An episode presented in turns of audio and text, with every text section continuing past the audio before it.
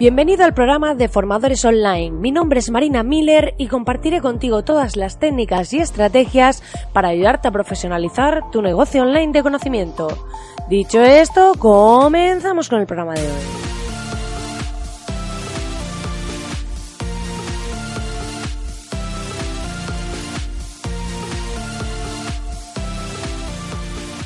Muy buenos días, querido oyente, muy buenos días. Ya estamos aquí al lunes 3 de diciembre.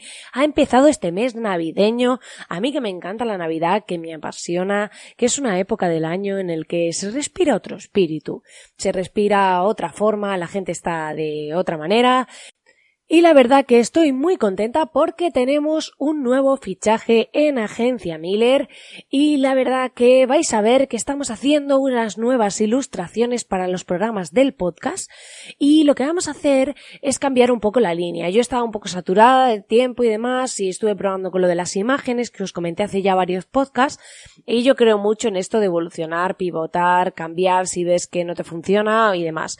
En mi caso no era que no funcionasen esas imágenes, sino que mm, no tenía tiempo de hacerlas. Entonces ahora con la incorporación de este nuevo fichaje, lo que hemos hecho es que estamos haciendo unas ilustraciones para los programas del podcast.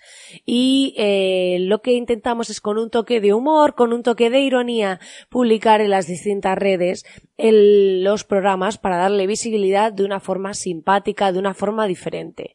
Estuvimos planteando la idea inicial de hacerlo tipo youtuber, en el que saliese yo en varias portadas, así con imágenes distintas y ponerle pues cambiarle los colores, letras y demás, pero me gustaba más el tema de la ilustración.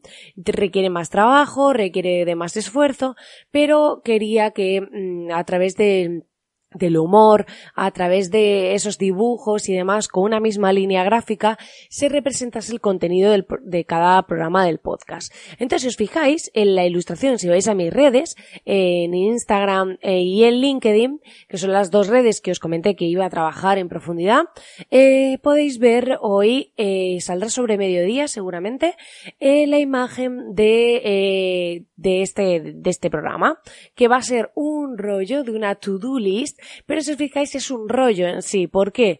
Porque no importa cómo interminable sea vuestra lista de tareas, porque hoy hablamos de productividad minimalista y de que se puede conseguir con un buen sistema absolutamente todas vuestras tareas. Dicho esto, os invito a entrar en www.marinamiller.es y acceder a la masterclass gratuita sobre cómo crear tu estrategia de ventas automatizada. La semana que viene ya me comprometo firmemente, puesto que hay esta especie de puente aquí en medio, eh, para algunos sí, para otros no, pero en principio sí para la mayoría, pues eh, voy a dedicar el puente a crear el taller online que tengo previsto para ofrecer de forma gratuita a través de marinamiller.es. Va a llevar una serie de vídeos y creo que puede ser muy interesante. Entonces voy a cambiar esta masterclass que está ahora, por lo que los que queráis verla, id ahora y verla, por eh, un taller online completo con varios vídeos y demás, donde os voy a enseñar cómo generar ingresos mensuales, la estrategia, ¿vale?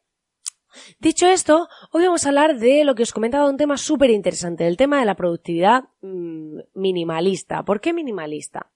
Porque hay miles de herramientas, hay miles de sistemas, con un montón de opciones, con un montón de pestañas, con los grupos de Slack, los grupos de Telegram para trabajar en equipos, tenemos herramientas de soporte como Zendesk u otras, y al final tenemos como un montón de cosas y luego pues cuando a veces queremos ser más productivos, si las herramientas son demasiado complejas, realmente pensad que puede ser que yo descubra una herramienta que sea bastante compleja, pero me adapto a ella. Pero pensad que si la herramienta la va a utilizar un equipo de personas, debe ser lo más simple posible para que todos se adapten lo más rápido posible y trabajen con ella de forma cómoda.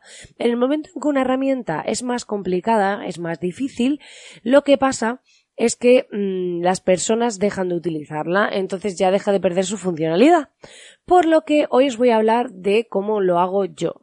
Os comenté la semana pasada de, eh, bueno, si fue la semana pasada o la anterior, ya tengo ciertas lagunas, y eso que no he salido el fin de semana. Eh, pero, eh, os comenté que estaba la herramienta de Rike que la estaba probando.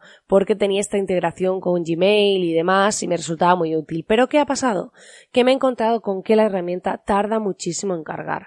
Cada vez que quiero hacer algo, ya sea en la versión de web, o sea, la versión con el enlace a la página, o ya sea con la aplicación para, o sea, para Mac, eh, aún así me tarda muchísimo en cargar. Entonces eso me ralentiza muchísimo el trabajo y luego eh, le pasa un poco como a la herramienta de Asana, que tienen opciones. Entonces esta herramienta te permitía ver todas las listas de tareas en formato lista o en formato tabla o en distintos formatos. Entonces hay un montón de pestañas y cosas que a veces resultan poco prácticas. Entonces, em, la idea es que busquemos una herramienta sencilla que nos permita trabajar de forma más cómoda. Entonces, ¿cómo lo estamos haciendo? Pues por un lado, yo utilizo, que ya habléis un programa sobre esto, el tema del time blocking con Google Calendar, reservando espacios de tiempo eh, para organizarme. Eh, no me recuerdo ahora el nombre del programa, pero em, lo estuve hablando en uno de ellos y supongo que está relacionado el título con la productividad porque tengo memoria de pez después de, de haberla perdido en el camino. Así que eh, ya sabéis que podéis buscarlo porque estoy segura de que mm, si no, lo buscaré y mañana os lo diré porque ahora mismo no recuerdo. Pero dicho esto, eh, por un lado utilizaba esa técnica del time blocking, ¿vale? Y por otro lado, eh, lo que utilizamos, lo que acabamos de incorporar, bueno, ya llevamos una semanita con ello, es que hemos pasado de Bright a Trello. ¿Por qué? Porque Trello, mira que Trello tiene años y que yo tenía una cuenta hecha de hace mil siglos, pero eh, fue de esas cosas que instalé un día y en su momento no me fue funcional, entonces la quité y ahora he vuelto, de algún modo, he vuelto a casa por Navidad. Entonces, eh, la verdad que eh, esta herramienta lo que te permite es que con un panel muy visual, compartiendo tableros, puedas ver todo lo que hay pendiente. Yo tengo un tablero para agencia Miller, para los proyectos de clientes, más bien las tareas recurrentes que me van pasando, y luego pues tengo tableros compartidos en los que pues para los temas de desarrollo web pues eh, con el programador pues tengo un tablero en el que ponemos cada uno de los proyectos web, todos los pasos y lo que hacemos es que por ejemplo creamos una lista estándar con, con lo que con el proceso que hacemos para desarrollar un proyecto web y luego le vamos cambiando eh, lo que hacemos es duplicarla y luego vamos cambiando cosas para adaptarla a ese proyecto. Pero realmente ya cogemos como una base, entonces no tenemos siempre que crear una lista desde cero y demás. Entonces es una herramienta súper sencilla, muy minimalista, un panel muy visual, con muy pocas opciones. Lo que utilizamos es la secuencia de etiquetas de colores para indicar cuando hemos completado una tarea, las vamos asignando a uno u otro y lo que hacemos es que cuando esa tarea ya está, lo ponemos en verde y lo complementamos con Google Drive. Los documentos no los subimos a Trello, solo algo que queramos que el otro vea ahí como un recurso, un esquema o algo así. El resto, todo lo que son documentos y demás, tenemos Drive. Y lo que hacemos es ponerle el nombre de la, de la tarea, ¿vale? Eh, ese mismo nombre a la carpeta en Drive dentro de ese cliente. Entonces ya directamente sabemos que cuando hay un recurso, que necesitamos unos recursos, vamos a esa carpeta, vamos a Drive a la carpeta del cliente, en esa carpeta compartida que tenemos de proyectos y eh, vamos marcando cada uno en verde eh, las tareas que se van completando.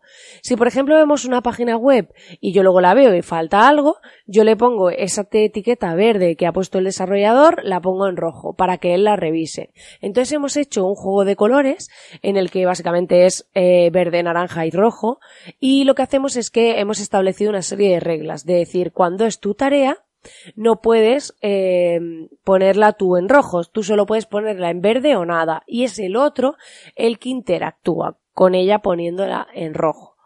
Para que así el otro sepa pues que tiene que, revisarlo porque eh, su tarea que había puesto en verde está en rojo. Y también le hemos instalado el complemento de Time Cap.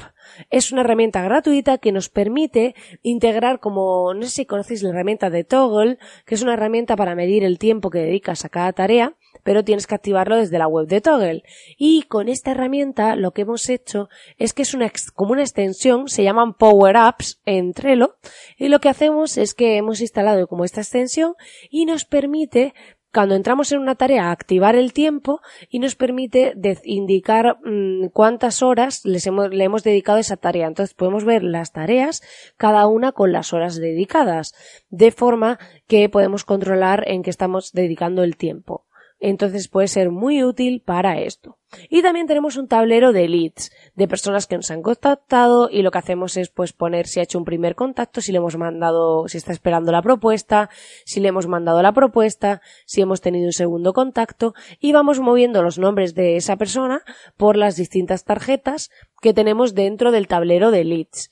De esta forma, a modo muy visual, muy sencillo, además aquí está la guinda del pastel, es que ¿por qué escogí Trello y demás? Aparte porque era muy minimalista y tal, porque también se integra con Gmail. Tiene una extensión para Gmail que me permite coger el contenido del correo electrónico e introducirlo en una tarjeta, como ellos le llaman, que son las tareas, en Gmail. De esta forma tengo todas las indicaciones del cliente directamente desde Gmail a Trello. Y los documentos los meto en Drive, los dos documentos que van adjuntos en el correo. Lo hago directamente desde Gmail. Les digo que lo meta en Drive y lo que hacemos es que trabajamos así.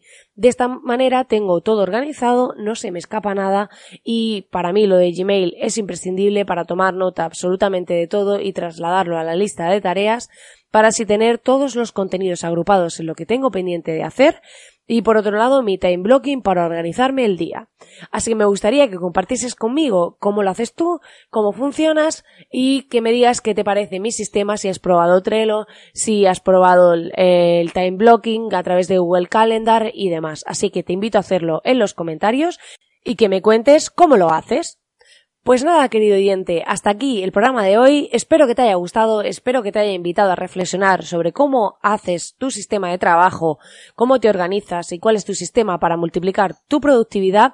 Para mí, integrar Gmail y Trello es eh, lo más porque me permite ir mucho más fluida, que no se me escape nada, que los contenidos de los emails no se pierdan, porque muchas veces clientes te adjuntan cosas en un documento, pero otra parte va en el email y demás. Así que me resulta súper práctico y ya sabes que puedes entrar en www.marinamiller.es para acceder a la masterclass gratuita y que estoy enormemente agradecida de que estés ahí al otro lado acompañándome cada día. Muchas gracias por estar ahí y que tengas un feliz día. Nos vemos aquí mañana.